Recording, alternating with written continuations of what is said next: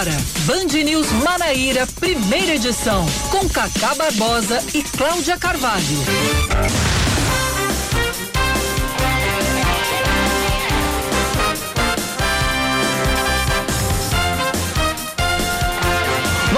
Horas 26 minutos em João Pessoa, 9 horas 26 minutos na Paraíba. Bom dia, bom dia, bom dia. Hoje é quarta-feira, é meio de semana, é primeiro, é o mês começando, primeiro de setembro de 2021. Começando também mais um Band News Manaíra, primeira edição. Comigo, Cacá Barbosa e com Cláudia Carvalho. Bom dia, Cláudia. Muito bom dia, Cacá. Bom dia para todos os ouvintes. Estamos começando mais um Band News Manaíra, primeira edição.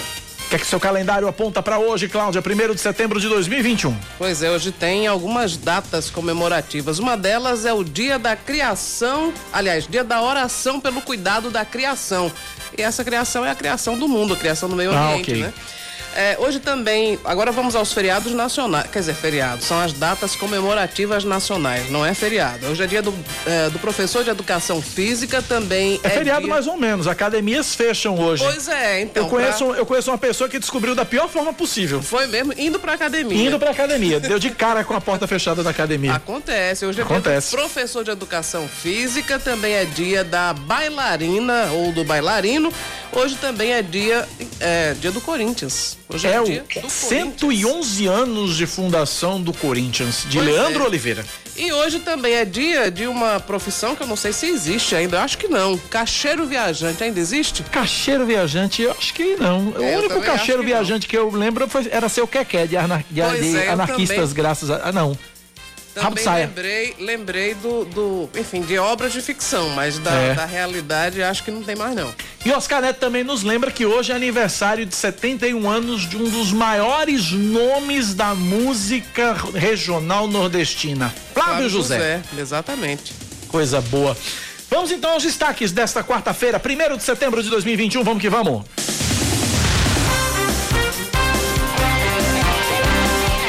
Governo da Paraíba prorroga as medidas de combate à pandemia até o dia 15 de setembro. Manutenção das regras do último decreto, editado em 15 de agosto, foi divulgada hoje no Diário Oficial do Estado. O decreto assinado pelo governador João, o documento assinado pelo governador João Azevedo mantém as diretrizes adotadas no decreto anterior. As novas medidas levam em consideração os casos da variante Delta já notificados no estado.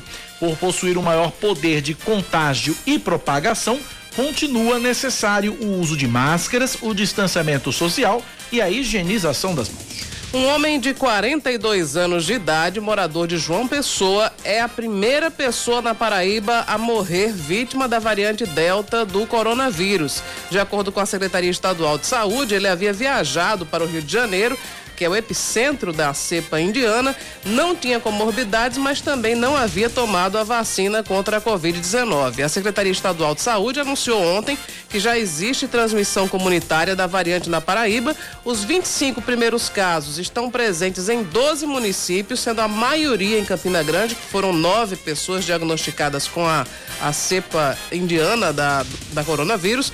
Na, do coronavírus, aliás, na região metropolitana de João Pessoa já são dois registros registros eh, na capital e um em Cabedelo. Quer dizer, são dois registros na região metropolitana, sendo que um é em João Pessoa, o outro em Cabedelo. O primeiro caso é do dia 15 de julho, em um paciente sem histórico de viagens ou de contato com outras pessoas contaminadas.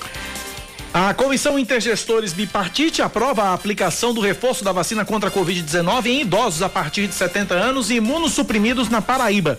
De acordo com a decisão tomada ontem, a vacinação deve seguir as orientações técnicas do Ministério da Saúde quanto à data de início da campanha para este público. Devem receber o reforço as pessoas a partir de 70 anos de forma decrescente que concluíram o esquema vacinal há seis meses e imunossuprimidos que após 28 dias da aplicação da segunda dose. A vacina deve ser, a vacina utilizada deve ser preferencialmente a da Pfizer. Cerca de 9 mil crianças que têm 4 e 5 anos de idade matriculadas na rede municipal de ensino de João Pessoa estão voltando às aulas presenciais. A reabertura das escolas e de creches faz parte do segundo passo do cronograma de retomada das atividades por parte da Prefeitura da capital. Antes já haviam sido retomadas as atividades no regime híbrido, híbrido para creches e escolas que têm alunos de até três anos de idade. Para a semana que vem, estão previstas as retomadas do primeiro e segundo anos do ensino fundamental e também dos ciclos 1 e 2 da educação de jovens e adultos, que é EJA. O governo federal anunciou ontem um programa que vai conceder desconto na conta de luz dos consumidores residenciais e pequenos negócios que reduzirem de forma voluntária o consumo de energia. O programa tem duração prevista até dezembro, mas pode ser prorrogado. Ganha o bônus quem diminuir o consumo entre setembro e dezembro em no mínimo 10% em relação ao mesmo período de 2020. O desconto vai ser de 50 centavos por quilowatt-hora economizado. E hoje começa a valer a bandeira tarifária é de 14 reais a cada 100 kWh. Eu já arranquei, Cláudia Carvalho, Sim. as lâmpadas de casa. É mesmo? Você vai ficar no escuro agora? Vou ficar A no luz- escuro. A luz de velas? A luz de velas, lamparina, lanterna, o que for. Mas as lâmpadas eu arranquei todas, tirei Meu todas. Deus do céu. Eu É o jeito. Ainda não tomei providências não, mas enfim, teve- tem que tomar, né? Porque a, a situação tá difícil. É um choque a conta de energia. É um choque, literalmente. Vamos falar de esportes Vamos lá. agora? Por causa da confirmação da circulação da variante Delta na Paraíba, o secretário estadual de saúde diverge da prefeitura de João Pessoa e é contra a presença de público nos estádios de futebol nesse momento. Geraldo Medeiros acredita que abrir as arquibancadas, ainda que com capacidade reduzida, pode ser um ambiente ideal para a transmissão da cepa indiana. Já o secretário municipal de saúde, Fábio Rocha, defende a liberação de público neste mês em João Pessoa e que o amistoso de futebol feminino entre Brasil e Argentina pode ser um teste para o estabelecimento de protocolos de segurança. O jogo está marcado para o dia 18 de setembro no estádio Almeidão, que também recebe esse mês os jogos do Botafogo contra o Tombense e o Jacuipense, ambos pela Série C. 9h33 na Paraíba.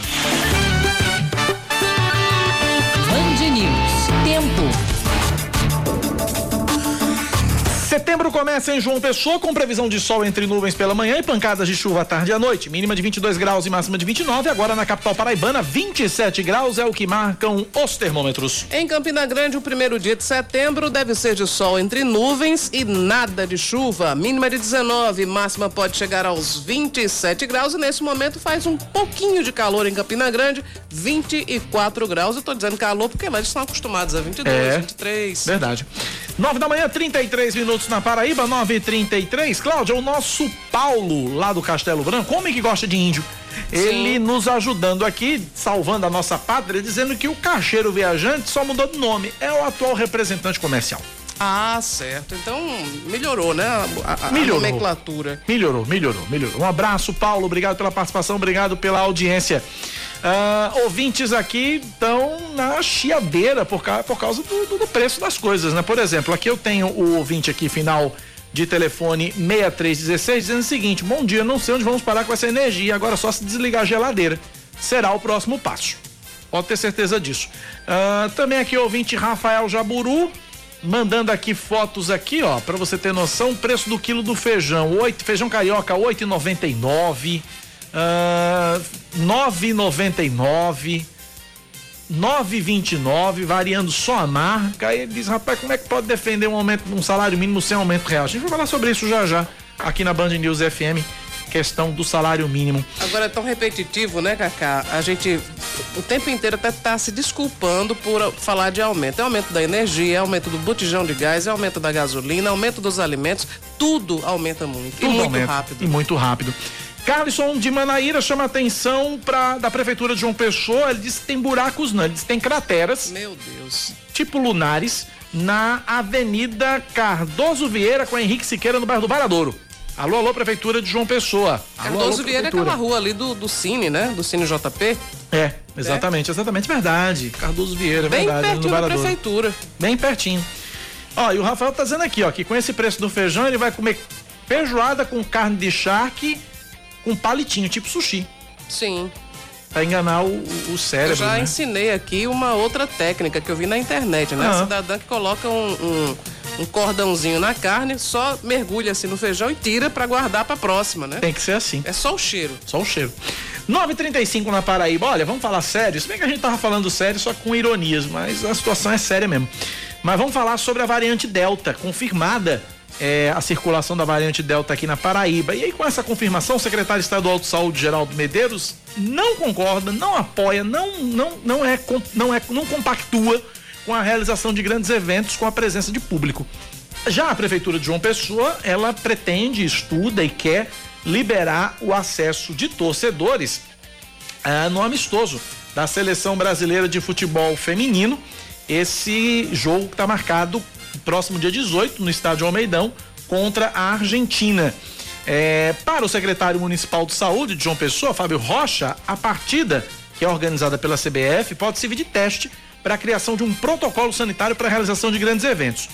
Geraldo Medeiros diz que partidas com a presença de público podem se tornar o cenário ideal para a propagação da variante Delta. Vamos ouvir Geraldo Medeiros, secretário estadual de saúde. Com a circulação comunitária da variante Delta aqui no estado, não há espaço para mega eventos ou aglomerações com espectadores em campos de futebol. E Minas Gerais, Belo Horizonte já mostrou que é impossível você manter o distanciamento físico da pessoas num ambiente como o campo de futebol, em que as pessoas chegam em aglomerados, saem aglomerados. Durante o evento, eles gritam, se abraçam, riem e falam alto. Então, este é o cenário ideal para a propagação da nova variante Delta. Bom, após o relatório da Fiocruz apontar 25 amostras para a mutação da doença, destas uma morte, Geraldo Medeiros defendeu a aplicação da terceira dose em idosos o mais rápido possível. Os países que utilizaram o reforço, a dose de reforço, nos idosos e imunossuprimidos, que é o caso de Israel, mostram um declínio importante a partir do momento que se iniciou a terceira dose nos idosos e pessoas com doenças que as fragilizam. Então, o Ministério da Saúde já entrou em consenso em relação a isso e, a partir de 15 de setembro, será iniciada a vacinação de reforço nos idosos acima de 70 anos e transplantados, as pessoas que fazem hemodiálise, renais crônicos, as pessoas que utilizam corticoide diariamente ou drogas imunossupressoras.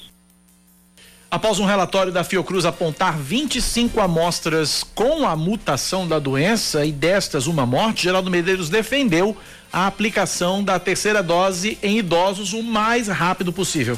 É fundamental que as pessoas entendam que essa nova variante, a variante Delta, ela tem uma capacidade de propagação 100% a mais do que a variante P1. Então é fundamental que as pessoas mantenham os mesmos meios de prevenção, né? o uso da máscara, o álcool em gel, a lavagem das mãos e o distanciamento físico, não? Né? Há uma grande contaminação de famílias inteiras com a variante Delta em outros estados, em decorrência de almoços no domingo entre familiares de várias casas e amigos. Então, não se recomenda esse tipo de congraçamento na vigência da variante Delta.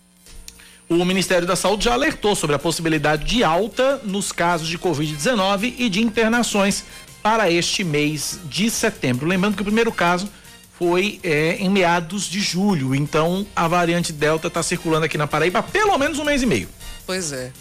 E eh, o que a gente sempre ressalta, e todas as autoridades de saúde têm, têm reforçado também, é que a, a transmissibilidade da variante Delta é muito alta. Então é preciso muito cuidado para evitar o contágio, né? principalmente os idosos, porque ainda não tiveram a, a dose de reforço que por outro, pela Delta e por outros motivos também está sendo, já foi anunciada pelo Ministério da Saúde. Então, para as pessoas que estão, que acham que estão com a imunidade boa, enfim, mas existe o risco de você é, contrair o vírus, não desenvolver a doença e transmitir para idosos que eventualmente estejam na sua casa, estejam próximos de você. Bom, ainda falando sobre a pandemia, nos últimos dias a taxa de ocupação de leitos de UTI para Covid-19 em Campina Grande voltou a subir. Só que o secretário municipal de saúde, Felipe Reu, explicou que a subida nessa taxa de ocupação não representa necessariamente um crescimento de internações, mas na verdade o que foi feito foi uma readequação de leitos diante da redução de casos e da necessidade de internações. Vamos ouvir o que disse Felipe Reu. Tivemos realmente esse pequeno aumento na taxa de ocupação, mas tinha uma justificativa. Leitos de UTI estão sendo desativados na cidade, a exemplo do hospital universitário, que em comum acordo com a unidade hospitalar, autorizamos o fechamento para que a unidade pudesse direcionar um atendimento mais específico para as demais patologias. O Hospital das Clínicas da mesma forma e também o Pedro I eh, vem fazendo reformas em alguns setores e a gente teve que desativar temporariamente alguns leitos para que a gente pudesse fazer essas intervenções e o mais breve possível, em setembro ou outubro, retornar o atendimento eletivo naquela unidade hospitalar, considerando considerando a estabilidade da doença aqui na cidade. Felipe Reu admitiu que o número de casos de Covid-19 subiu e isso acabou interferindo também na ocupação dos leitos. A maior incidência é realmente pela baixa disponibilidade de leitos, isso reflete na taxa de ocupação e também no decorrer dessa semana, da última semana, tiveram sim algumas procuras a mais de casos positivos e de necessidade de internação, mas nada que assuste ao que a gente já enfrentou durante essa pandemia. Bom, tem um outro tema em discussão que é a implantação de barreiras sanitárias para conter a variante Delta da Covid-19. Campina Grande tem nove casos confirmados, lidera o número de infecções pela cepa indiana. O secretário Felipe Reu afirmou que vai dialogar com os municípios ali da região para que sejam intensificadas ações de fiscalização para se ter um controle do acesso dessa doença, da chegada dessa doença. Felipe destacou que a pasta continua fazendo o trabalho de monitoramento para evitar que a variante avance no município. A gente tem feito o controle junto à, à, equipe de vigilância em saúde, o acompanhamento dos casos aqui na cidade e também fazendo sempre o apelo à população para que continue colaborando. A gente ainda está convivendo com a pandemia, a utilização de máscara é essencial, evitando aglomerações para que a gente consiga manter o controle da doença aqui na cidade e não tenha disseminação dessa nova variante aqui também. De acordo com o último boletim, a taxa de ocupação de leitos para Covid-19 em Campina Grande está em 33% de UTI e 14% de enfermaria. São nove da manhã, mais 42 minutos agora na Paraíba, 9h42. A gente fala sobre a volta às aulas dos, das crianças de 4 e 5 anos na rede pública de João Pessoa. É, essa volta às aulas se dá a partir de hoje. A gente vai conversar em instantes com a secretária de Educação de João Pessoa, a professora América Castro. Daqui a pouquinho a gente fala com ela sobre essa retomada já que nós temos aí é, essa. É, é, é eu não sei se já é o momento, se ainda é o momento para para se retomar as aulas, dada a confirmação da chegada da variante Delta aqui na Paraíba. A gente vai saber isso da secretária em instantes. A gente só está fechando contato com ela, a gente estava na linha, mas a ligação caiu, mas agora voltou e já está na linha. Professora América, bom dia, bem-vinda à Rádio Band News FM, obrigado por nos atender. Ah, obrigada, Cacá, obrigada, Cláudia, obrigada a todos que estão me ouvindo nesse momento. É um prazer participar, viu? Sempre. Obrigado por ter nos atendido sempre. É um prazer conversar com a senhora, professora. Primeira pergunta que eu lhe faço é exatamente a que eu estava fazendo fora do ar enquanto a gente fechava o contato. Nós temos a confirmação da variante Delta aqui em solo paraibano. Foram 25 casos, parece que são dois apenas aqui em João Pessoa. É realmente o momento de se continuar essa, esse cronograma de retomada da, das aulas presenciais ou híbridas na rede municipal de ensino, professora?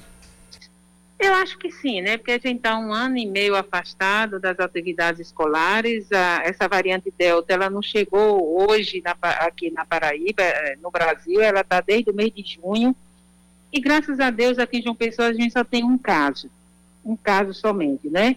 É preocupante, a gente tem que ter cuidado, tem que usar máscara, tem que sanitizar as escolas, tem que usar material pedagógico dos alunos individualizado, né, os professores mantendo o distanciamento. A gente começou no dia 16, há 15 dias atrás, e graças a Deus a gente não teve nenhum caso, e essa variante também já estava na, né, no meio, circulando, né, porque dia 16 do mês passado, se ela é tida como já está é, no Brasil desde o mês de junho. Só me permita corrigi-la, professora. De fato, a informação oficial da Secretaria Estadual de Saúde são dois casos da, da variante Delta aqui em João Pessoa. Cláudia pergunta.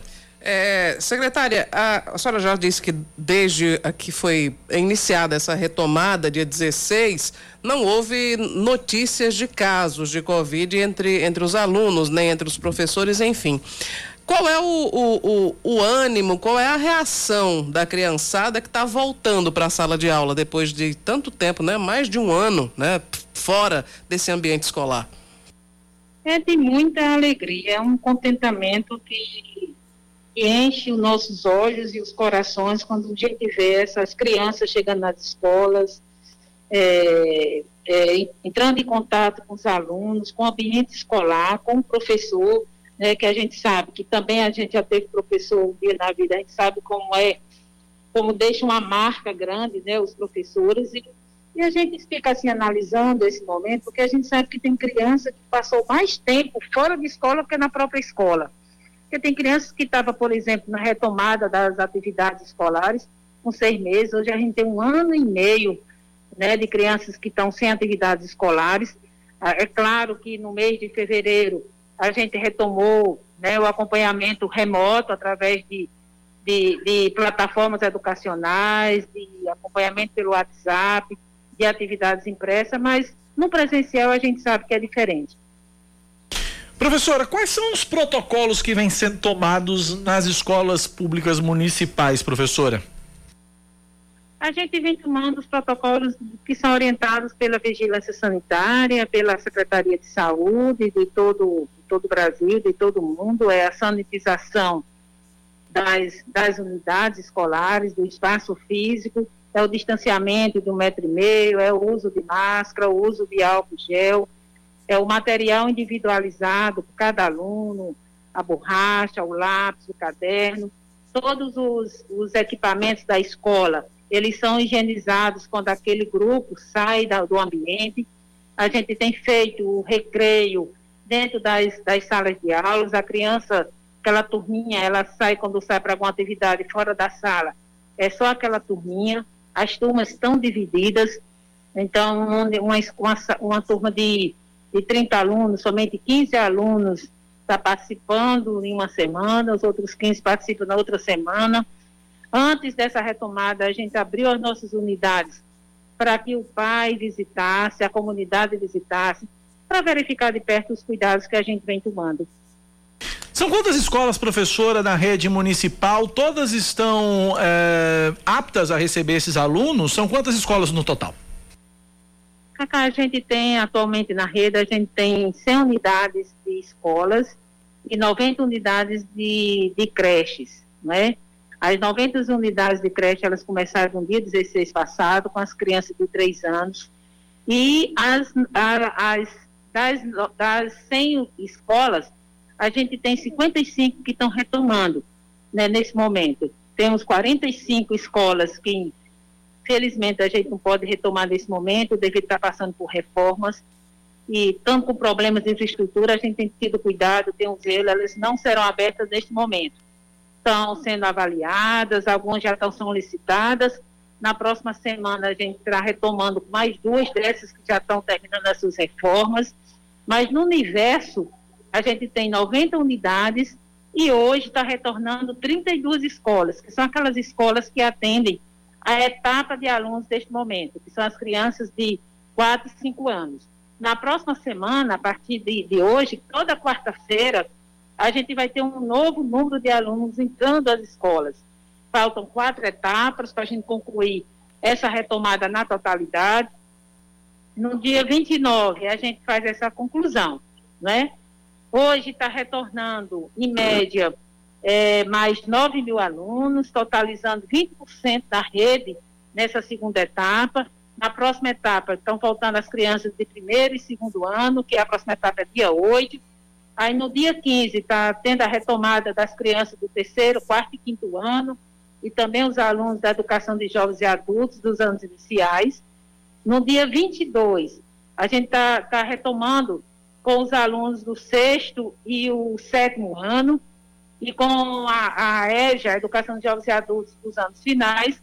E no dia 29, é, fechando essas etapas, a gente está voltando com os meninos do oitavo e nono ano e também o maternal. Com a graça de Deus, a gente vai conseguir fazer essa complementação desses dias planejados para a retomada. Cláudia Carvalho. Professora, a, é, a, respeito dessa, dessa retomada ainda, a senhora salientou aí os protocolos sanitários que devem ser cumpridos, mas não é muito complicado fazer crianças de 4, 5 anos entenderem que tem que respeitar distanciamento social, tem que usar a máscara, enfim. Como é que está sendo lidar com essas, com essas situações tão sérias e, e tão, enfim, indispensáveis nesse momento com, com um público tão jovem? É, Cacá, a gente sabe que não é fácil, né? E não é fácil, primeiro, porque a gente nunca fez, né? Graças a Deus, a gente nunca tinha passado por uma pandemia e as nossas escolas também nunca tinham ficado tanto tempo sem serem abertas. Não é fácil, mas os professores, eles têm essas habilidades, né? Eles têm essas habilidades de, de conversar. Aí, se Deus quiser, daqui a um tempo, vai estar os meninos levando para casa, ensinando aos pais como eles devem usar máscara, no distanciamento, a escola ainda tem muito disso. Ela consegue passar isso para o aluno e o aluno consegue levar para casa essas orientações. E eu aproveito, se você me permitir, Cacá e Cláudia. À vontade. O agradecimento, o agradecimento aos nossos profissionais da rede, aos especialistas, aos gestores, a todos os professores, por esse cuidado desse momento. É importante a gente se cuidar, mas também é muito importante essa retomada. Eu tenho certeza que todos nós que fazemos educação do município de João Pessoa, a gente estava assim ansioso por essa retomada. É, os professores, eu vejo no semblante de cada um, a alegria de poder estar nas salas de aulas. Hoje foi muito bacana o primeiro dia da retomada dessa menina de 4, 5 anos. Era professor vestido de palhaço, era de boneca, era uma coisa muito bonita, muito bonita de mesmo de se ver. Ok, conversamos, portanto, com a secretária de Educação de João Pessoa, professora América Castro. Professora, obrigado pela atenção conosco mais uma vez. Até uma próxima oportunidade. Eu quem agradeço novamente, Cacá. Agradeço de coração a você, a emissora, né, a Cláudia, né, e a você que está nos ouvindo também, pela oportunidade. Muito obrigado. Bom dia para a senhora. São nove da manhã, cinquenta e três minutos na Paraíba, 953 9911 9207 é o nosso WhatsApp. O ouvinte, uh, final, ouvinte aqui, final do telefone 2243, perdão, tá informando pra gente lentidão na BR 230, sentido João Pessoa Cabedela, a partir do Açaí. Tá feito o registro. Obrigado, ouvinte, pela participação e pela audiência. 953, Cláudia. É, vamos dando prosseguimento aqui ao Band News Manaíra, primeira edição, falando sobre um problema que está acontecendo no SEDMEX, que é o, o Centro de Dispensação de Medicamentos Excepcionais. E vamos trazer aqui o caso da pequena Evelyn Maria, de 6 anos, que é autista e usa um medicamento chamado risperidona.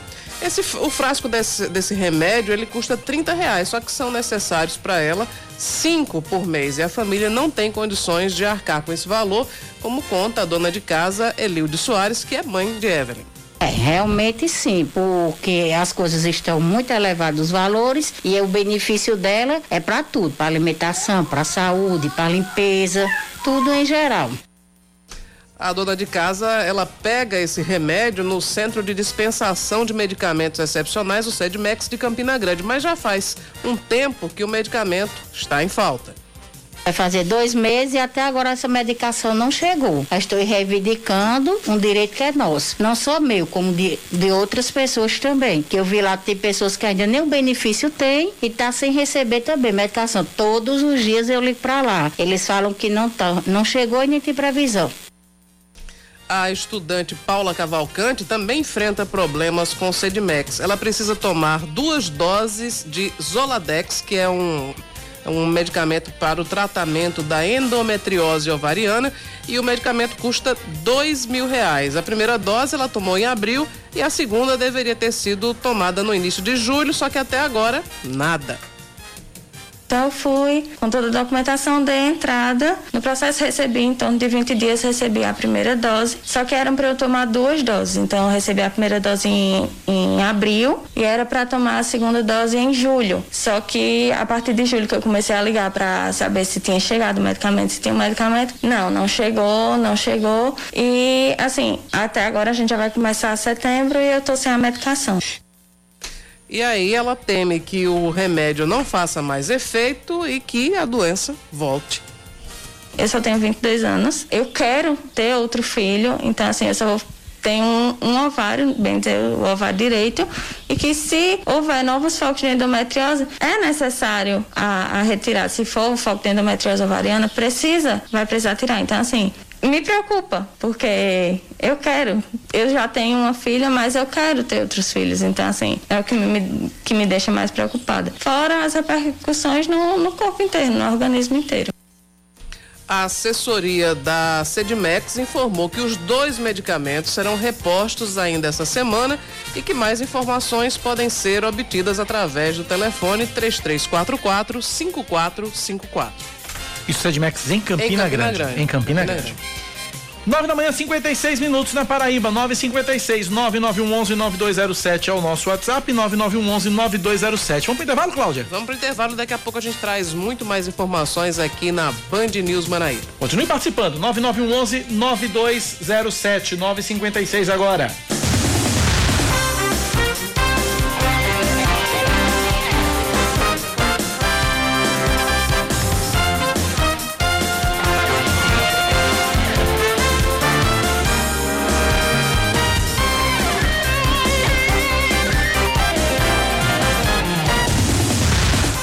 Quatro, três, dois, um. Que orgulho para Sua Majestade, 10 em ponto. 10 em ponto. Nós britânicos, como quase sempre. Quase sempre. Vamos às notícias. Mais destaques no Band News Manaíra, primeira edição desta quarta-feira, 1 de setembro. Vamos lá, Cláudia. Pois é, o Ministério Público da Paraíba pede a condenação do prefeito de Santa Rita, Emerson Panta, de dois advogados contratados pela prefeitura e de cinco servidores públicos que ocupam cargos de confiança. Eles são acusados de fraudar documentação para contratar advogados sem licitação causando um suposto desvio de pouco mais de 2 milhões e 100 mil reais aos cofres públicos. Para os integrantes do Ministério Público, tudo não passou de uma simulação que tinha como objetivo dar ar de legalidade ao que a rigor era uma fraude. O caso tramita no Tribunal de Justiça da Paraíba e o desembargador Ricardo Vital foi designado como relator. Na denúncia, o procurador Alcides Jansen e o promotor Eduardo Torres pedem a perda dos cargos públicos de todos os citados e também a devolução total do valor supostamente desviado. Mais um destaque para você aqui na Band News FM Manaíra. A campanha de vacinação contra a Covid-19 em João Pessoa continua se concentrando hoje na aplicação da segunda dose.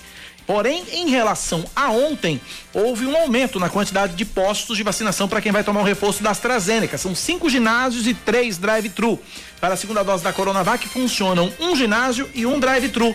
E para a dose final da Pfizer, um ginásio. Os postos drive-thru funcionam até as três da tarde e os ginásios até o meio-dia. Para se vacinar, o site é vacina.joaopessoa.pb.gov.br para você fazer o agendamento ou no aplicativo Vacina João Pessoa. Se der problema, o e-mail vacinajp.gmail.com está disponível e o telefone 986004815 das 8 da manhã às 5 da tarde. Nós continuamos falando de vacina porque a prefeitura de Cabedelo inicia hoje a aplicação da terceira dose da vacina contra a Covid-19. O primeiro grupo a receber o reforço é o de idosos a partir dos 70 anos que tomaram a segunda dose ou imunizante de dose única há seis meses. A vacina está disponível até duas horas da tarde no Cabedelo Clube no centro e é necessária a apresentação da carteira de vacinação comprovando a data de imunização. Também seguem sendo vacinadas com a primeira dose todas as pessoas sem comorbidades acima dos 18 anos e com comorbidades acima dos 12. Quem já concluiu o período de 28 ou 90 dias da primeira dose também pode procurar o Cabedelo Clube para concluir o esquema vacinal. Mais informações nesta manhã de quarta-feira. Vamos lá. O mesmo aprovando o projeto de lei enviado pelo governo do estado que autoriza a distribuição de absorventes, a sessão de ontem da Assembleia Legislativa é marcada por confusão. Confusões, no plural, né? Os parlamentares voltaram a analisar o veto do governador João Azevedo a um projeto semelhante de autoria da deputada estadual Estela Bezerra do PSB. Nisso houve uma discussão entre a deputada Camila Toscano do PSDB e o presidente da casa Adriano Galdino do PSB, depois que ela disse que a Assembleia não deveria se apequenar e sim derrubar o veto. Galdino respondeu que pequeno era o custo de direito da deputada, Eita. que por sua vez rebateu, pedindo respeito ao pensamento dela. Depois de críticas dos deputados Anderson Monteiro do PSC e Cabo Gilberto Silva do PSL, Adriano Galdino disse que não admitiria críticas sem fundamento, enquanto o deputado governista Ricardo Barbosa do PSB acusou Cabo Gilberto de querer tumultuar. Daqui a pouco os áudios completos dessa confusão, desse moído ontem na Assembleia Legislativa, Cláudia Carvalho. Meu Deus do céu, tempo fechou, né? Fechou. Vamos a mais um destaque. Uma nova pesquisa encomendada pela Genial Investimentos aponta que se a eleição presidencial fosse hoje, o ex-presidente Lula venceria Jair Bolsonaro em todos os cenários. De acordo com o levantamento, o petista varia entre 44% e 47% enquanto o presidente obtém entre 24% e 26%, dependendo dos demais candidatos. Em um dos cenários, Lula alcança 46%, Bolsonaro 26%, Ciro Gomes 8% e o governador de São Paulo, João Dória, 6%. Brancos e nulos somam 7% e os indecisos 5%. Em outro, com José Luiz da Atena, o petista aparece com 44%, o presidente com 24% e o apresentador com 7%, empatado com Ciro Gomes. O governador do Rio Grande do Sul, Eduardo Leite, tem 2%, assim como o ex-ministro da Saúde, Luiz Henrique Mandetta. Com Dória na disputa, Lula se mantém com os mesmos 44%, Bolsonaro surge com 25%, Datena tem 7% e o governador de São Paulo fica com 3%. Nos cenários de segundo turno, Lula venceria todos os candidatos incluídos nas simulações. A mesma pesquisa ainda perguntou: quem você quer que vença em 2022? 45% dos entrevistados disseram Lula, 25% afirmaram nem Lula nem Bolsonaro e 23% responderam Bolsonaro. A rejeição ao presidente atinge 62% e a de Lula chega a 40%. A pesquisa foi realizada entre os dias 26 e 29 de agosto e ouviu mais de duas mil pessoas em cinco regiões do Brasil. O assunto agora é esportes, Cláudia Carvalho. Olha que presente de grego. O brasileiro Abel Braga é demitido do Lugano, da Suíça. Saída acontece no dia em que o treinador completa 69 anos. Olha que presente de aniversário para Abel Braga. Além dele, os auxiliares Ricardo Colbatin e Leomir de Souza também tiveram os contratos rescindidos. O Lugano tem duas vitórias e duas derrotas no campeonato suíço. 10 da manhã, 5 minutos na Paraíba, 10 e 5. Olha, Cláudia, eu tenho aqui, deixa eu só localizar aqui, um ouvinte nosso, o Ivanildo, fazendo um apelo aqui para os nossos ouvintes. Vamos ouvir o que diz o Ivanildo. Vamos lá. Bom dia, Cacá. Bom dia, Sambra. Bom dia, Yuri. Bom dia a toda da bancada aí é, da Band News, é, Monteiro que fala de Mangabeira 8. É porque eu sofri um, uma luxação, um acidente, né? Tra trabalho. Aí tô precisando de uma muleta. Aí eu já falei com o Samara, é, ela tá pro meu contato.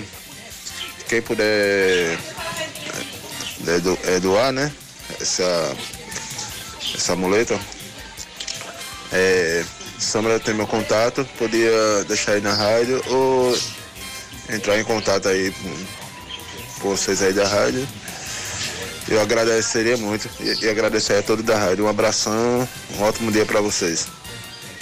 Pronto, nosso ouvinte Vanildo precisa de uma muleta. Quem tiver aí, quem puder auxiliar e doar essa muleta, é um par de muletas que ele precisa, naturalmente, por favor, entre em contato com a gente aqui na rádio e a gente intermedia a entrega para o nosso ouvinte Vanildo. Melhoras, viu, Vanildo? Boa recuperação para você. 10 e 7 na Paraíba, mais ouvintes participando com a gente. Vamos lá. Bom dia, Cacá. Bom dia a todos da bancada. Avisa o rapaz aí que eu tenho uma muleta para doar para ele. Olha aí, é o nosso Vando lá de Tibiri. Vamos pegar, pega aí, Samara, o contato já tá salvo aí. É o Vando de Tibiri, já tem a muleta, já resolvemos, Ivanildo. Em Olha um aí. segundo tudo pode Em um mudar segundo, e mudou. e mudou mesmo, literalmente. Valeu, Vando. Coisa boa, coisa boa é isso. Coisa boa é, é essa, essa, essa, essa solidariedade aí dos nossos ouvintes. Muito legal, muito legal de verdade. Obrigado, viu, Vando? Deus te recompense em triplo. Manuel de Oliveira, bom dia, Cacá e Cláudio. É fato que infelizmente teremos que arcar com reajuste de energia, com base nos recentes discursos dos integ... e com base nos recentes discursos dos integrantes do governo, a recomendação é economizar energia e evitar os horários de pico, em especial as empresas, indústrias e afins. E analisando um serviço que necessita de energia elétrica, e certamente é de maneira contínua, é a distribuição de água, ou seja, serviço da Cagepa. Com isso poderemos ter reajuste na água também. Enfim, vamos cobrar uma posição da Cagepa referente ao novo cenário e nos deixar cientes de possíveis reajustes. Está aí, Manuel de Oliveira, deixando o lembrete. Mais ouvintes participando. Bom dia, bom dia, Cacá e Cláudia Negreiros. Olha, eu ia mandar, aí eu ia fazer a muleta para esse rapaz, viu? Eu já ia, já tava aqui separando a madeira, mas em- graças a Deus que o rapaz fez a doação aí. Senão eu ia fazer para ele a, muleta, viu? Tá bom, meu irmão? Sou marceneiro. Valeu, aqui é Francisco de Manaíra. Até mais, meu irmão. Já Deus abençoe vocês. Ô Francisco, obrigado, meu irmão. Francisco, prepare aí, porque pode ser que alguém mais precise e aí já deixa pronto aí. Mas obrigado, viu, Francisco? Valeu a intenção, valeu, valeu a intenção. a interação e a Queria fazer a muleta, ver como é que são os nossos ouvintes. Que legal, né? Cara ia se propor a Pois fazer é. a muleta na macenaria dele. Bacana. Mas a gente já tá entrando em contato com o Vando, né, Samara? Pra, pra gente. Vamos entrar em contato com, com o Vando, viu, Vando? Pra organizar aí como é que a gente faz, se você. Como é que a gente faz pra, pra intermediar essa entrega Uhum. da muleta pro, pro Ivanildo. Muito bacana, muito bacana. 10 e 9 na Paraíba, Cláudia Carvalho. Conte o moído na Assembleia Legislativa. Foi moído ontem, Cláudia. Pois é, e tudo começou por causa. Esse projeto ele tem- tem dado confusão desde o início, mas. É dos Ainda bem que absorventes, foi né? aprovado, que é o, é o caso dos absorventes, que é, na verdade o projeto se chama é, é o, pro- é o projeto da dignidade menstrual, né? Que foi proposto pela deputada Estela Bezerra e causou muita confusão na Assembleia Legislativa. Os deputados estavam analisando ontem os vetos do governo do estado em matérias propostas pelos parlamentares, quando a deputada Camila Toscano criticou a não aprovação do projeto para incluir os absorventes na cesta básica. Por outro lado, o governo do estado criou na segunda-feira o Programa Estadual Dignidade Menstrual no estado da Paraíba, que prevê a distribuição dos absorventes, o que Camila chamou de plágio. A nossa Assembleia se apequena demais quando a gente tem um veto e logo em seguida nós vamos votar um projeto do governo com o mesmo teor. Igual, uma cópia, um plágio. O governo do Estado faz um plágio do projeto da deputada Estela. E nos deixa claro, o governo veta por ser um deputado que não faz base da sua base, que não está sempre lhe defendendo, para não falar um termo até pejorativo, mas a Assembleia se rebaixa mais uma vez à vontade do governador do Estado e manter um veto e logo em seguida votar o projeto. Então, acho que para a Assembleia fica muito feio isso, ficou muito feio. O governador poderia pelo menos ter esperado uma outra sessão, para quem sabe tapear, quem sabe enganar. Pelo contrário, ele copia o projeto da deputada Estela e bota no mesmo dia que a Assembleia está segurando o veto. O presidente da casa, deputado Adriano Galdino, reagiu às declarações dizendo que Camila foi desrespeitosa com ele. Doutora Camila, Vossa Excelência, com sua fala, me atinge. A Assembleia da Paraíba não fica pequena, não. Que fica pequena, me perdoe a franqueza, é sua formação em direito. Porque Vossa Excelência sabe muito bem, por ser formado em direito, que um deputado não pode criar uma propositura para criar despesa para o Executivo. Está na lei. Então, Vossa Excelência, quando diz que a Assembleia está pequena, me perdoe a franqueza, eu me senti atingido e respondi à altura. Essa Assembleia da Paraíba está grande, sim. Agora, o que precisa, Vossa Excelência, é dar seu argumento jurídico para essa matéria, que Vossa Excelência é advogada, tem a obrigação de saber que matérias que criam despesas não podem ser apresentadas por serem inconstitucionais. A Simples. deputada, a deputada Camila Cacá quis rebater a fala, mas eh, o presidente não deixou. Deputada deputada Adriana, deixa eu só lhe dizer uma coisa, por favor, Vossa não, não vou Excelência, dar, é não, me vou dar tempo não, vou dar tempo não. Deputado me Bezerra, eu peço o deputado Evasio Bezerra com a palavra. Vossa Excelência tem que aprender a respeitar estar a direita, Adriano, Não vou aceitar, não vou Vossa suas falas falando que a Assembleia está pequena, não. Quem está pequeno é seu custo de direito, porque não interpreta bem o que diz a lei, o que diz nosso ordenamento jurídico do Brasil. Vossa Excelência teve seu tempo já e usou o seu tempo. Vossa. Excelência usou Deputado depois com a desmerecer meu tempo. Extremamente mal educado. Vossa Excelência está com a palavra. Bom, o deputado Anderson Monteiro entrou na discussão e disse que repudiava os ataques pessoais feitos durante a sessão. É impressionante o que aconteceu aqui hoje. Muita provocação, pouca discussão. E aqui eu quero me solidarizar com a deputada Camila. Quando a gente critica um poder, não está se fazendo crítica nenhuma a qualquer que seja o parlamentar. E quando a deputada Camila diz, e aqui reitero e concordo, que o poder legislativo se apequena, é porque deixamos de ter nosso papel de protagonista na diretriz de políticas públicas. Eu já fui prefeito e nunca me incomodou nenhuma crítica à minha administração enquanto executivo. Agora, me incomoda sim questão pessoal, que foi o que foi feito apequenando o curso de direito da colega deputada Camila Toscano. E aqui deixo meu registro, meu repúdio e minha solidariedade à colega parlamentar. Pois é, depois da intervenção do deputado, o presidente mais uma vez respondeu às críticas. Vossa Excelência já foi prefeito e eu faço um desafio a Vossa Excelência. Me traga na próxima sessão projetos de lei que foram apresentados lá na Câmara de Vereadores de Esperança, onde lá os vereadores criaram despesa para sua gestão e Vossa Excelência aceitou. O senhor não vai me intimidar, não, com desafio, não, presidente. Aceitando O senhor não como vai me intimidar com presidente. Porque o que Vossa Excelência está dizendo aqui é dois pesos, duas medidas. Porque Vossa Excelência sabe muito bem que esse projeto tem vício de iniciativa. Nós, infelizmente, pelo nosso ordenamento quero- pode jurídico, parar de tirar meu pelo som, nosso pode tirar ordenamento meu som. jurídico, nem vereador, nem O vereador pode apresentar pode parar de projeto cortar meu criando som, deixa eu falar. Bom, o programa estadual Dignidade Menstrual no estado da Paraíba, ele deve promover ah, o acesso a absorventes descartáveis ou reutilizáveis, além de coletores menstruais e calcinhas absorventes para crianças, adolescentes e mulheres em idade adulta. Essa proposta amplia a responsabilidade do Estado para que haja a garantia do direito das mulheres em situação de vulnerabilidade. É preciso ressaltar isso, não é uma distribuição para todas as mulheres, é para aquelas que estão Em em, situação vulnerável. de vulnerabilidade. O relator da matéria foi o deputado Ricardo Barbosa, que deu parecer pela constitu- constitucionalidade. Só lembrando que a proposta original foi da deputada Estela Bezerra. Essa matéria havia sido aprovada na Assembleia, eh, foi vetada pelo, pelo governo, voltou para a Assembleia. Na CCJ teve uma discussão também muito, muito acalorada entre Estela e o deputado Ervásio.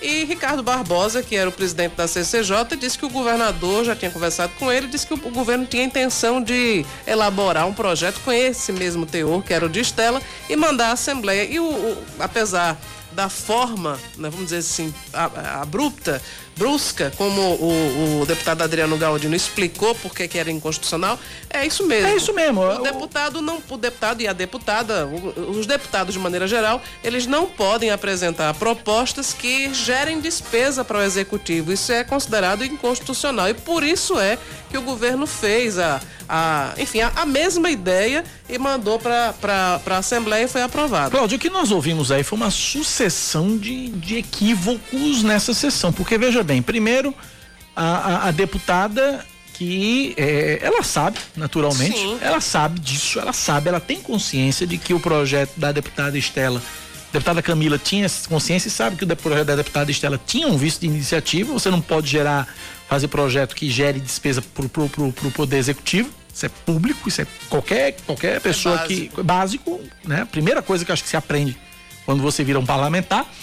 Agora, é bom que se registre também que o deputado Adriano Galdino também pisou na bola quando quis ali usar eh, eh, da autoridade que possui de presidente da Assembleia para cortar a fala da deputada Camila É, Toscana, forma- por mais errada que ela esteja. É, há formas e formas É. de contrapor uma informação. Ele poderia ter dito, olha, deputada, acredito que a senhora tenha conhecimento, talvez a senhora não esteja Isso. é, citando, lembrando de determinado, é, enfim, determinado dispositivo legal, mas... é, Por mais errada, por mais equivocada que ela era o estivesse. custo de direito dela é uma, é uma provocação desnecessária. E outra, verdade, depois cortou a é fala. desnecessária. E outra, depois cortou a fala da deputada. Não, você não vai falar, já usou seu tempo, não sei o que e tal. E ela foi, de fato, atingida. Houve um, um ataque ao custo, da- né? A, deputada, um ataque pessoal à deputada Camila Toscana. Então, foi um excesso, foi uma sucessão de equívocos da deputada, do, do- do- do- da deputada Presidente. Camila, do presidente da Assembleia, do deputado Anderson também. Enfim, houve um. É uma discussão que é totalmente desnecessária. Não precisava ter Não precisava ter tudo né? aquilo.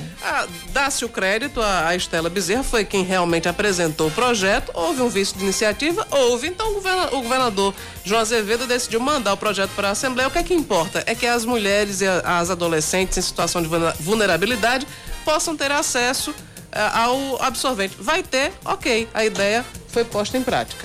Simples assim. Jesus amado, o que foi, Samara?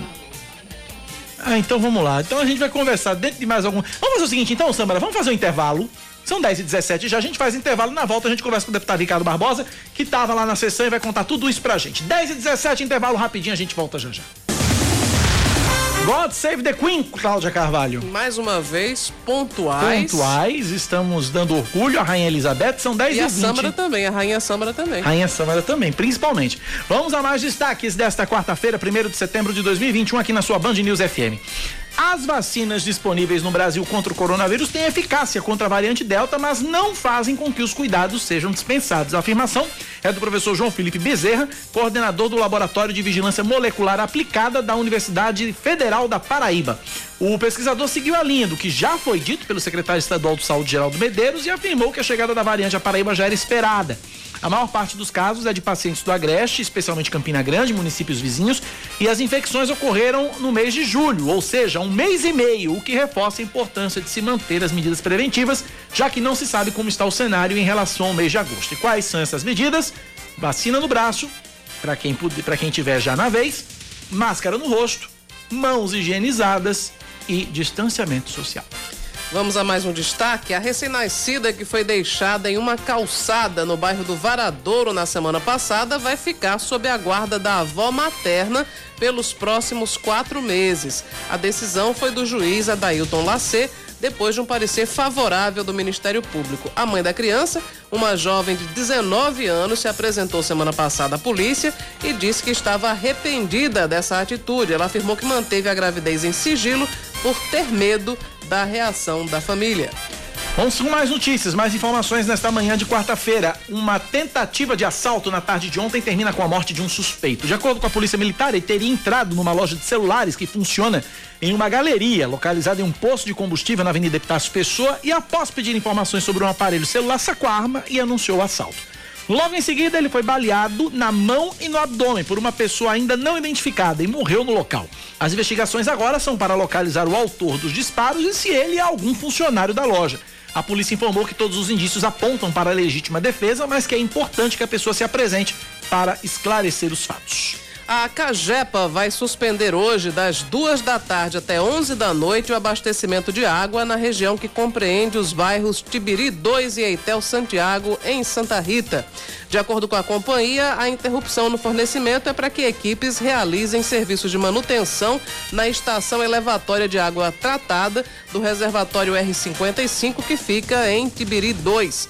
Mais informações sobre os serviços executados pela Cagepa podem ser obtidas gratuitamente pelo telefone 115, que também atende ligações de celular, ou também no site cagepa.pb.gov.br.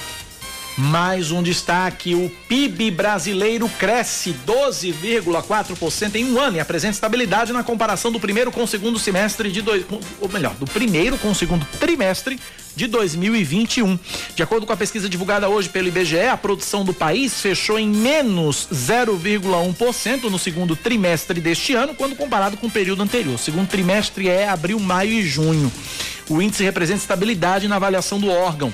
Com isso, o Brasil tem alta de 6,4% no PIB do primeiro semestre de 2021. Na comparação anual, segundo trimestre de 2021 com o mesmo de 2020, os setores tiveram os seguintes resultados. Agropecuária cresceu 1,3%, indústria 17,8% e o setor de serviços avançou 10,8%. Destaque do esporte, Cláudia. O paraibano Álvaro Filho encerra a parceria com Alisson Ceruti depois da disputa dos Jogos Olímpicos de Tóquio. A dupla foi formada em 2019 e conquistou as etapas da Malásia e de Portugal do circuito mundial de vôlei de praia daquele ano. Em 2021, foi medalha de bronze na etapa de Cancún, no México. Na Olimpíada de Tóquio, a dupla foi a que teve melhor desempenho entre os representantes do Brasil, chegando às quartas de final. Foi a primeira vez que o vôlei de praia brasileiro saiu dos Jogos Olímpicos sem medalhas. 10 da manhã, mais 25 minutos na Paraíba, 10 e 25, 99111 9207, o nosso WhatsApp 9911 9207 é, você participa, interage conosco e nos ajuda a fazer o Band News Manaíra primeira edição. Em instantes a gente conversa com o deputado estadual Ricardo Barbosa, do PSB, ele que estava ontem na sessão da Assembleia Legislativa, essa sessão aí que deu um moído danado que você acompanhou no bloco passado, uhum. a polêmica dos absorventes, Cláudia. Pois é. Mas aí o que a gente tem que ressaltar, mais do que a briga, obviamente, é o objetivo do projeto que foi aprovado. né? né? Foi aprovado. Enfim, o projeto foi, foi aprovado, por isso que a gente disse aqui que a discussão toda é desnecessária. O que interessa? A ideia ser posta em prática? Será? Então, fim de papo, não é isso? Antes de Ricardo Barbosa, vamos a Brasília. Fernanda Martinelli já está na linha, pronta, preparada e a postos. Ela fala sobre reformas em Brasília. Não, não tem nenhuma casa que vai ser reformada, nenhum imóvel que vai ser reformado, não vai ter lá, é, lá do lá em Brasília, nada disso. As reformas são administrativa e do Código Eleitoral. Fernanda Martinelli, é você, bom dia. Oi, Cacá, bom dia a você, Cláudia, a todos os ouvintes. É isso mesmo, reforma administrativa que muito se falou no primeiro semestre, que ia ser votada ainda esse ano, teve o seu relatório entregue ontem pelo deputado federal Arthur Oliveira Maia, do Democratas da Bahia. E em entrevista coletiva, o presidente da Câmara, Arthur Lira, disse que amanhã a comissão será instalada, já foi escolhido o presidente da comissão especial, será o deputado Fernando Monteiro, do PP de Pernambuco, e os debates em torno da reforma administrativa vão começar.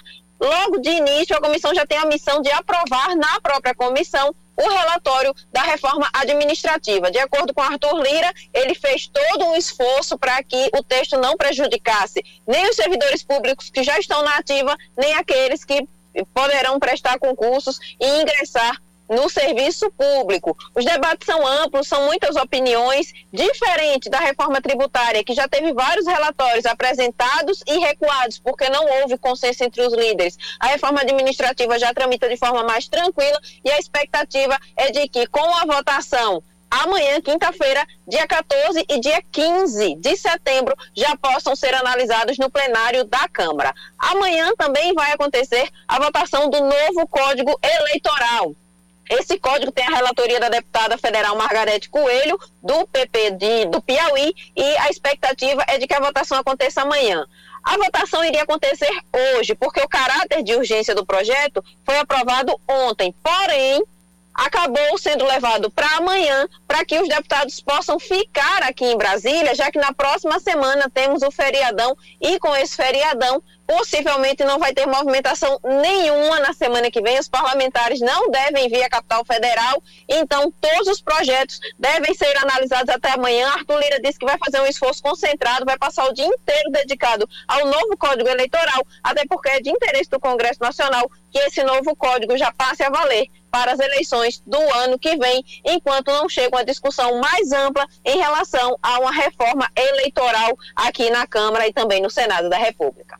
É com vocês. Obrigado, Fernanda Martinelli, pelas informações direto de Brasília, aqui na Band News FM Manaíra. São 10 horas mais 28 minutos. Agora sim a gente conversa com o deputado estadual Ricardo Barbosa, do PSB, o nosso entrevistado a partir de agora. Deputado, quanto tempo? Bom dia, bem-vindo à Rádio Band News. Bom dia, meu querido amigo Cacá, bom dia, ouvintes da Band News, bom dia, estimada Cláudia Carvalho. É um prazer renovado poder voltar a conversar com a Paraíba e os paraibanos através desse prestigiado programa. Ao dispor de vocês. A estimada Cláudia Carvalho faz a primeira pergunta. Vamos lá, Cláudia. Bom dia, deputado. Eu queria lhe perguntar inicialmente sobre uma matéria que foi ah, aprovada na Assembleia e que é, prevê o, o, a proibição de contratos de empréstimo sem assinatura física né, do, da, da pessoa contratante. Eu queria que o senhor falasse um pouco sobre essa, essa proposta, que imagino tenha sido motivada pelo número de, de idosos que são pressionados por familiares, ou mesmo os familiares que fazem empréstimo em nome de idosos. Né? Conte pra gente como é que funciona essa lei. Perfeito, Cláudio. Eu tenho uma interação muito grande eh, através das minhas redes sociais, do próprio WhatsApp, e acompanhei esse assunto em função de denúncias que me chegaram.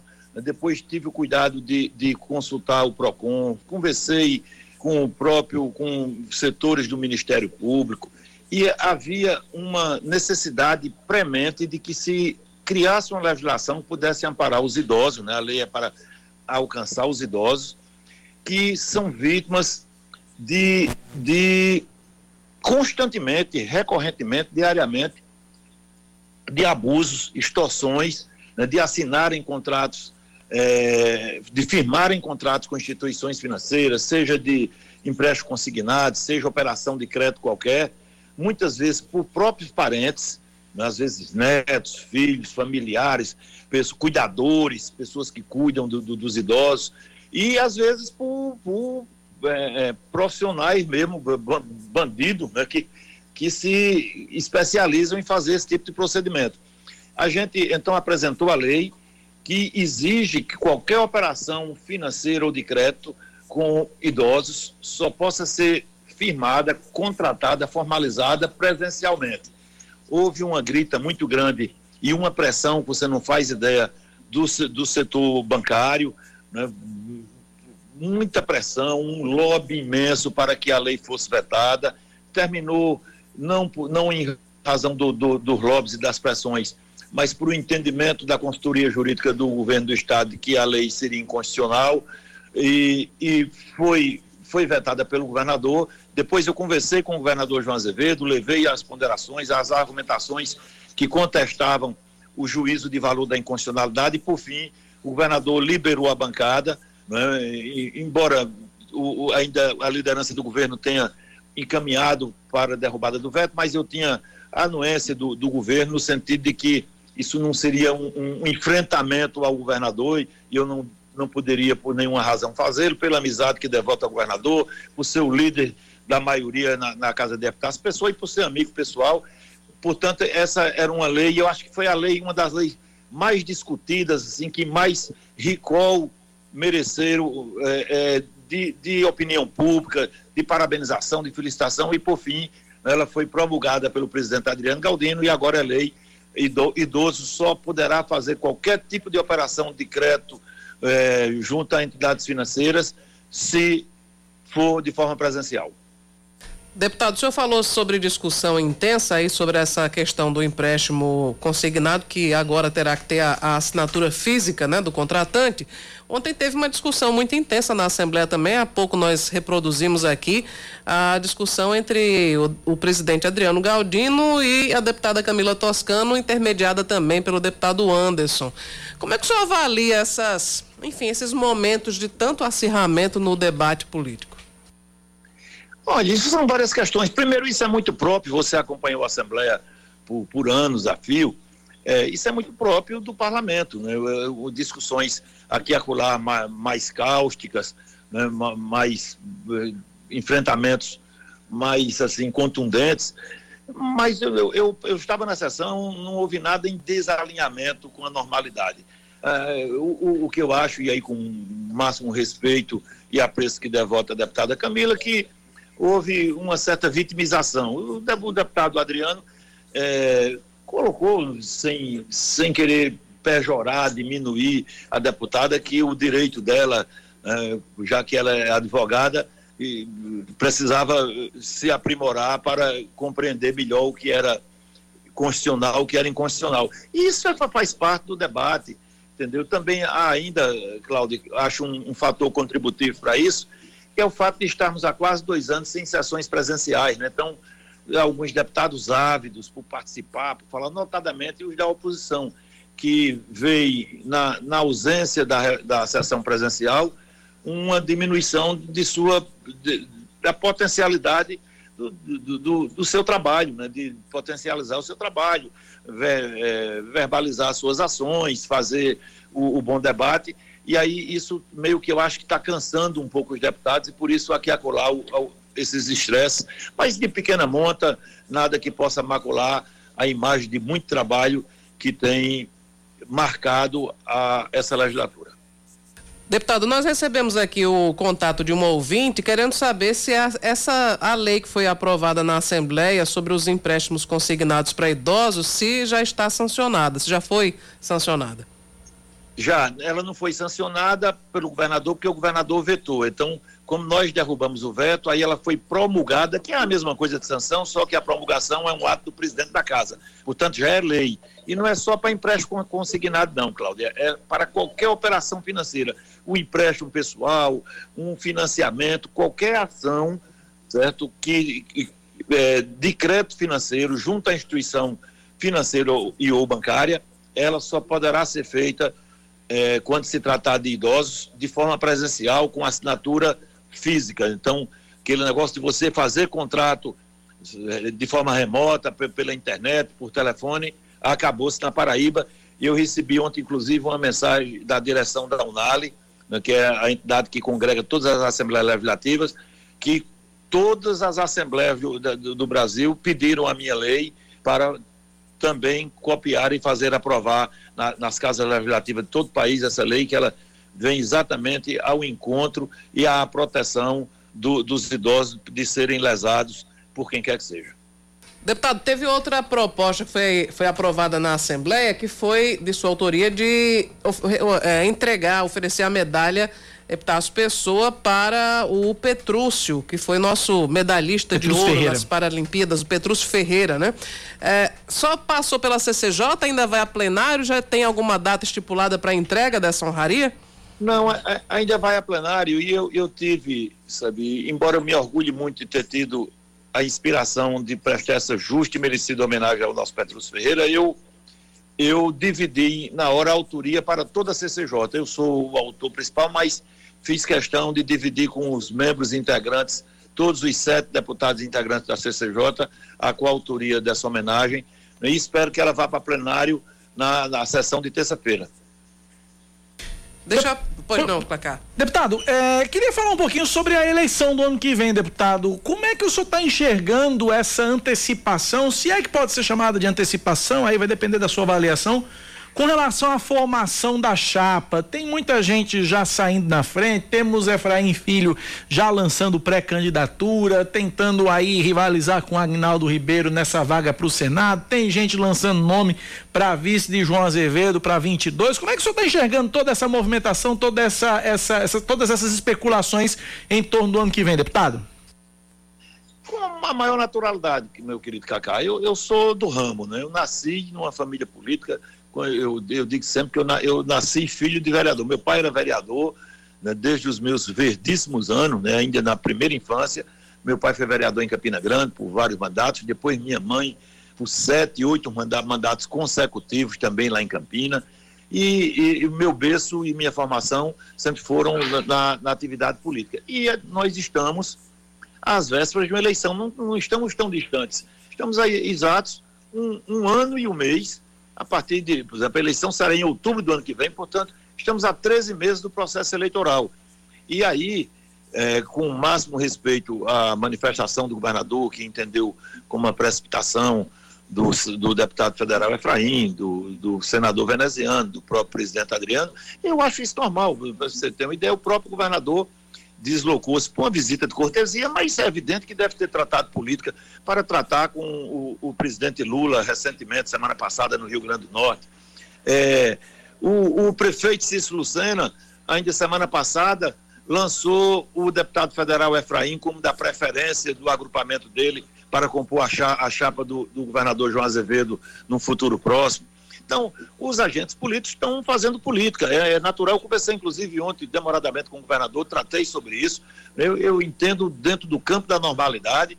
Agora, o governador está absolutamente certo em não antecipar a discussão. Eu acho que ela está posta e não vai recuar, não vai, não vai ter recuo de discussão, ninguém vai deixar de, de, de, fazer campanha, tratativas, visitar municípios, fazer reuniões, buscar apoios. Ao contrário, isso vai se ter é, celeridade, vai se corporificar. Eu acho que o próprio governador, nos próximos dias, ao lado da gestão exitosa que vem operando no estado da Paraíba, ao lado das ações, das obras, do enfrentamento é, de, de, excelência à Covid, então ele vai ter que começar a fazer política também, porque né, a eleição, como eu disse, está um ano e um mês.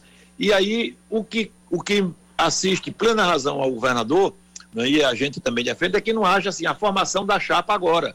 Porque se o governador manifestar publicamente preferência por Efraim, provavelmente ele perde Aguinaldo. Se ele manifestar preferência pública nesse instante por Aguinaldo, provavelmente ele perde Efraim. E a minha tese é que ele não perca ninguém, é que ele vá construindo e que lá para frente, né, nos critérios que são meio que convencionais na, na, na, na atividade política, pesquisa, é, força eleitoral, quem tem mais prefeitos, quem tem mais deputados, quem tem mais. Quem compõe melhor, quem soma mais para integrar a chapa. E aí, e vai fazendo. Você tem uma vaga para o Senado, tem uma vaga para vice, né? não são tantos candidatos assim. Você tem aí no máximo é, três nomes para duas vagas, então tem como compor três, quatro nomes para duas vagas, tem como compor isso, sabe, é, de forma é, conversada, dialogada, sabe, sem criar perdas, traumas dentro do agrupamento. É isso que eu defendo. Deixa eu lhe perguntar sobre uma. O senhor até falou sobre a, a, a ida de João Azevedo a Natal, onde ele encontrou-se com o ex-presidente e presidenciável Lula. Uh, João já disse que uh, o Palácio da Redenção e o gabinete dele estão de portas abertas para receber Lula. O senhor que segue a orientação política de João Azevedo também está uh, tranquilo, está receptivo a, essa, a, a, votar em Lula, a apoiar Lula? E a outra pergunta, para aproveitar também a sua participação, é sobre as contas de Ricardo Coutinho que devem desembarcar na Assembleia. Qual é a sua avaliação ou previsão? Elas podem ser aprovadas? Enfim, como é que o senhor avalia isso? E se puder adiantar o voto, a gente agradece também. Olha, veja bem, eu, eu em relação a disputa presidencial, né, eu acho, de minha parte, né, o governador tem todo o arbítrio, legitimidade e tal de expressar, de antecipar sua campanha, sua posição, ele já o fez, ele será aliado de, de, de, Lula aqui na Paraíba, pelo menos ele manifestou isso de forma pública e reiteradas vezes.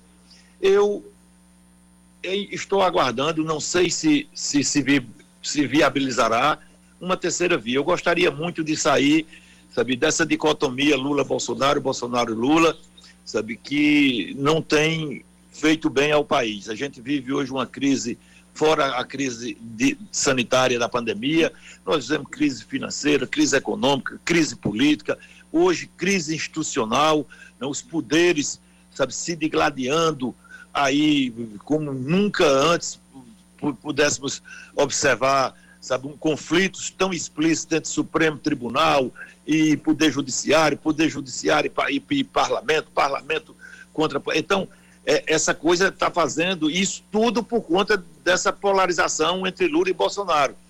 Né? E eu, eu não me sinto, hoje, eu não me sinto à vontade para votar nem em Bolsonaro nem em Lula. Eu vou votar em um candidato. Se houver uma terceira via que, que espelhe mudanças no Brasil. O Brasil hoje, você imagina, eu, eu disse isso recentemente, aliás, tenho dito nas minhas entrevistas, Cláudio e Cacá, eu, eu tenho já uma, uma longeva história como deputado estadual, tem mais de 12 anos que o meu salário é o mesmo.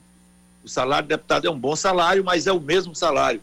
Eu, eu lembro que eu comprei, por exemplo, um carro por 70 mil reais, esse mesmo carro é 160 mil hoje.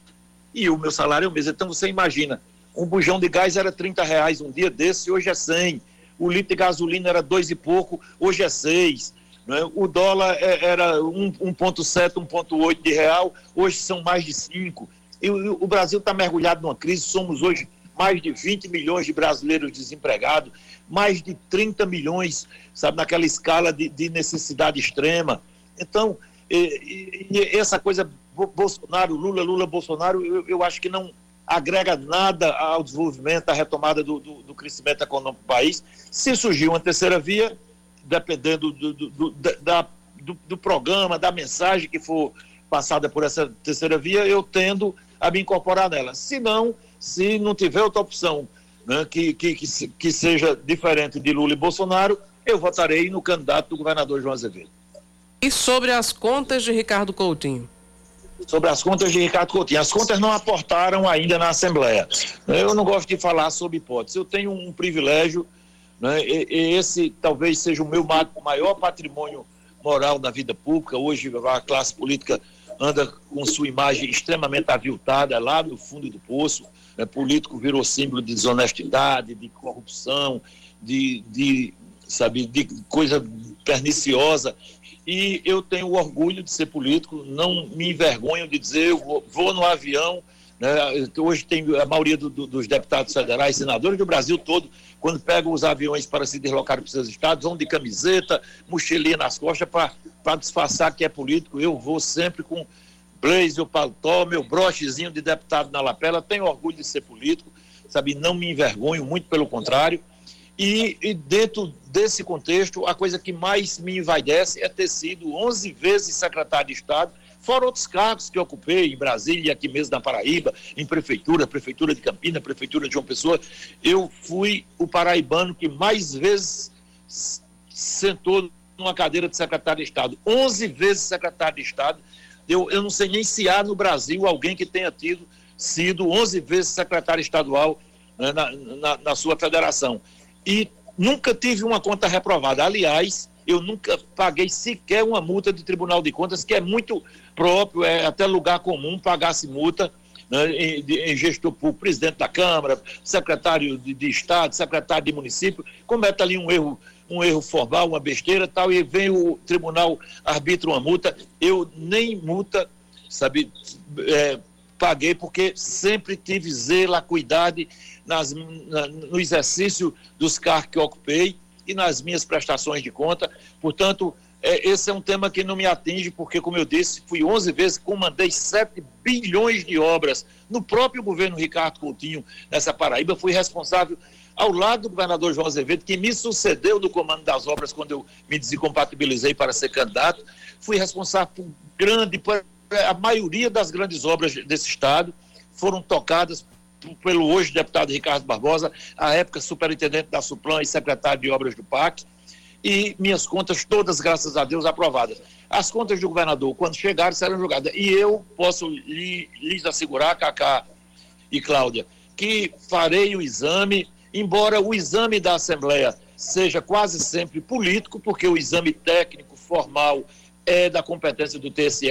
O exame, eu, é, até para chamar a atenção de vocês, eu acho que exemplo, a, as contas de Ricardo, seja qual for o destino dado a elas pelas, pela Assembleia Legislativa, terá o, o viés, o condão da, da leitura política, porque é uma casa política, e, como eu disse, a avaliação, a análise, a apuração técnica detida, a balizada de, das contas, é, é, é, esses, todos esses ingredientes foram da, da lavra da competência do TCE, do Tribunal de Contas do Estado, e a Assembleia vai fazer o julgamento político. Eu vou fazer o exame, assim que chegar na, na casa, pedirei ao presidente para que me remeta as contas, para que eu possa estudar, analisar com minha equipe, e depois haverá certamente conversas entre os deputados, é, o presidente com os deputados, as bancadas, a bancada de oposição deve fazer a sua leitura, a bancada do governo a outra, mas eu não tenho, Cacá, infelizmente, como antecipar meu voto, porque eu só vou fazê-lo diante das contas e eu conheço um pouco, sou vice-presidente da Comissão de Orçamento, já fui presidente, sou presidente da Comissão de Constituição e Justiça da Casa, as duas mais importantes comissões de qualquer poder legislativo. Eu sou presidente de uma comissão que é a mais importante, a CCJ, e sou vice-presidente da Comissão de Orçamento portanto conheço um pouco disso, já fui secretário de Planejamento de Estado, então eu conheço... Ou seja, só quando as contas chegarem é que o senhor vai poder emitir o seu parecer. Perfeito, perfeito. Maravilha. Deputado Ricardo Barbosa, um abraço, obrigado pela participação aqui na Band News, sucesso. Outro abraço para você, felicidade. Obrigado Bom pela participação. Um abraço. 10h48, intervalo rapidinho, a gente volta já já. 10h50, a gente vai agora ao Centro Administrativo Municipal. O prefeito Cícero Lucena está lançando neste momento o programa Remédio em Casa da Prefeitura de João Pessoa. Vamos ouvir. Maiores reivindicações, entre tantas outras, sem dúvida nenhuma, era o pedido para que o remédio voltasse a ser entregue em casa. E eu não fiz desse pedido um anúncio demagógico. Eu já tinha feito eu sabia da importância dele, eu sabia o quanto isso era bom para a população, por isso que assumi esse compromisso em campanha, que não foi promessa, foi compromisso, de que voltaria a ter o remédio em casa. Por isso que eu digo que hoje é um momento muito especial para a gente, que fazemos, eu e Léo, que até como vereador apresentou o projeto para que esse programa voltasse, não foi atendido, e toda a equipe da prefeitura, que estamos vencendo as etapas em vários setores, mas em particular da saúde, que foi a que recebeu a pior herança a ser resolvida, enfrentada, que foi a pandemia, e que graças a Deus temos avançado e avançado bem. A exemplo desse programa, teremos outros que vamos anunciar em breve. Mas daí dizer a vocês que isso é um pouco do que nós queremos oferecer na qualidade da saúde do nosso município. E eu sempre disse, sempre registrei, de que ninguém faz nada sozinho. Você precisa de uma equipe, você precisa de ter planejamento, mas você precisa também de ter recurso. Daí eu gostaria, por questão de justiça e de gratidão, agradecer a Daniela Ribeiro e ao deputado Agnaldo Ribeiro, que através da sua capacidade cobertura completa a gente traz ao longo do Band da programação da Band News FM. Nosso repórter Leandro Oliveira está acompanhando também e ao longo da programação a gente traz todos os detalhes, como é que vai funcionar esse projeto Remédio em Casa da Prefeitura de João Pessoa. 10h53 é hora dele. Esportes com Yuri Queiroga. Estamos diante de um confronto de ideias e de pensamentos entre o secretário de Saúde do Estado, Geraldo Medeiros, e autoridades como a Secretaria de Saúde do município de João Pessoa e a Federação Paraibana de Futebol. O primeiro diz que não é momento de reabrir os estádios para público, tendo como argumento a confirmação de casos, os primeiros casos da variante Delta aqui na Paraíba e a confirmação também da transmissão comunitária da cepa indiana no estado.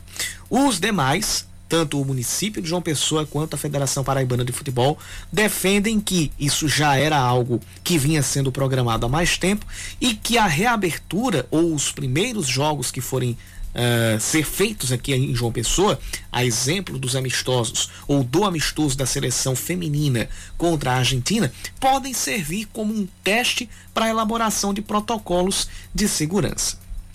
O que acontece, pelo menos na minha análise, é o seguinte: Diferente de outros ambientes, e aí nesses outros ambientes a gente pode até colocar as escolas públicas ou privadas, os estádios de futebol, os jogos de futebol, não podem ser colocados como um ambiente controlado. Não dá para ser ambiente controlado porque o espírito das arquibancadas, assim como o espírito das pistas para quem vai assistir show, para quem vai para grandes eventos, ali não é o espírito de todo mundo ficar distanciado, assistindo ao jogo sentado e sem reagir às emoções que aquele jogo passa.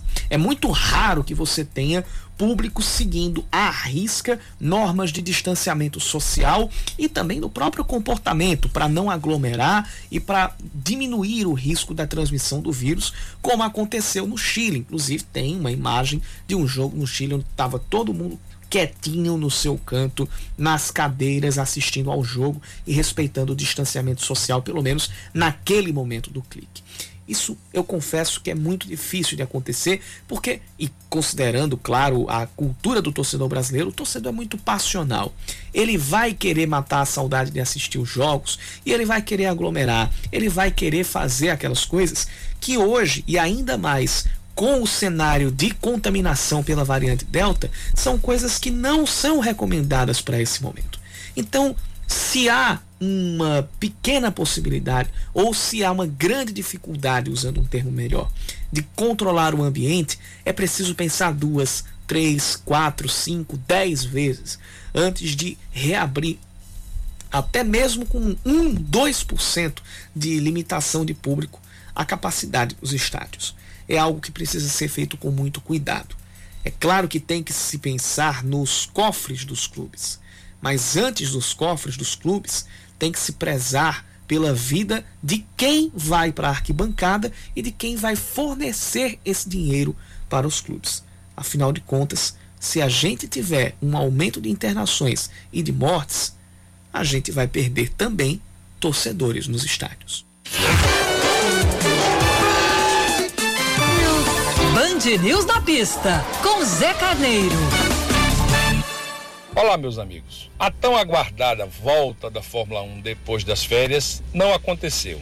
Ou melhor, quase aconteceu. Teve treinos livres, teve classificação, teve Russell largando na segunda posição, mas prova que é bom não teve. Em uma polêmica ação, o diretor de prova terminou por encerrar a corrida após algumas voltas com todos os carros atrás do safety car. A medida, muito criticada por alguns pilotos e muitos comentaristas mundo afora, na minha visão foi acertada. A chuva torrencial que caiu sem pena em Spa durante todo o domingo impedia totalmente a execução da prova. Não tinha como correr com segurança naquelas condições com aquele aguaceiro todo. Inclusive, é bom lembrar que no sábado, por uma decisão equivocada da direção de prova, o Lando Norris saiu à pista no Q3, na parte final da classificação, e protagonizou um espetacular acidente que mostrou quão perigosa estava a pista. Entre mortos e feridos, o Norris conseguiu ter o seu carro de volta é, remontado pela equipe McLaren. É sensacional como eles conseguem fazer isso de um dia para o outro. E estava assim alinhado no grid de largada. Mas como eu já disse, a torrencial chuva que caiu sobre Spa em todo domingo impediu que a prova se realizasse. Os pontos foram distribuídos conforme a regra: menos de 75% da corrida realizada, metade dos pontos. Então, meus amigos, como não houve ultrapassagem, como não houve efetivamente disputa, melhor para o Verstappen, que ganhou as metades, a metade dos 25 pontos, ganhou 12 pontos e meio, e o nosso querido George Russell teve o seu primeiro pódio. Sim, o Russell terminou em segundo e teve seu primeiro pódio. O mérito onde se está? Alguns perguntam. E eu digo, está na classificação eficiente, está na disputa com muito braço que houve no sábado. Então, as voltas que foram contadas são suficientes para dar os pontos. E assim, a Fórmula 1 com disputa de verdade fica para domingo que vem no retorno de Zandvoort, da Holanda. Um grande abraço, até a próxima coluna.